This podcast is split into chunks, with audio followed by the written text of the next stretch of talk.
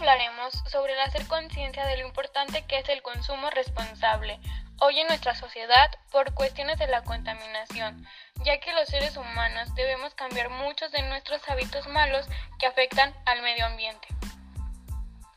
Así es, en efecto es muy importante llevar a cabo el consumo responsable, ya que vivimos en una sociedad que favorece el consumismo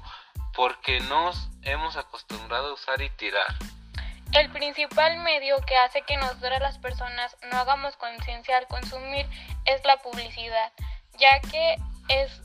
la que a veces nos incita a comprar productos para después tirarlos, por lo cual nos hace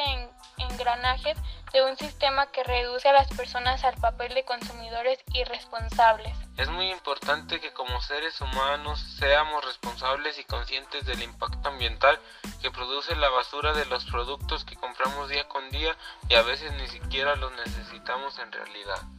Yo creo que un aspecto que también es importante que debemos considerar para consumir responsablemente es que consumamos productos que sean favorables con el medio ambiente y así colaborar con él mismo.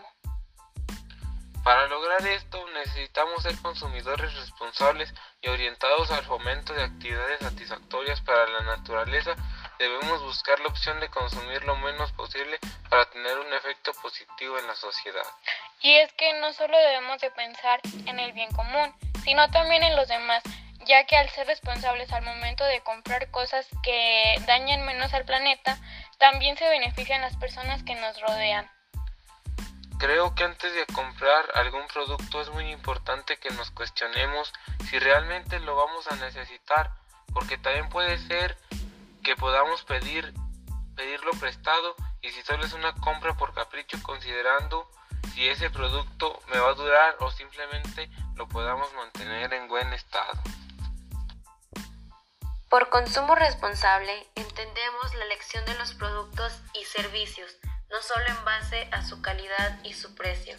sino también por su impacto ambiental, social y por la conducta de las empresas que los elaboran.